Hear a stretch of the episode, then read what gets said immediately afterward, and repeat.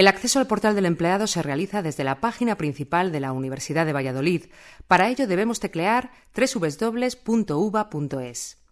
Una vez en esta página encontrará en la parte izquierda el icono del portal del empleado. Es requisito imprescindible para poder acceder al portal del empleado ser trabajador de la universidad.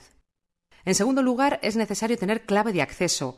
En caso de que usted no disponga de ella o no la recuerde, deberá ponerse en contacto con el Centro de Atención al Usuario de la UBA, soporte.uba.es.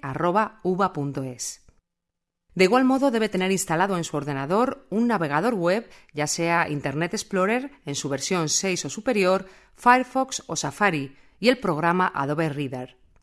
En caso de no disponer de este último, podrá descargarlo utilizando el enlace situado en la página del portal del empleado. Para el correcto funcionamiento del portal, más concretamente para la obtención de los recibos de nómina y certificado de retenciones, es imprescindible permitir la aparición de elementos emergentes en el navegador.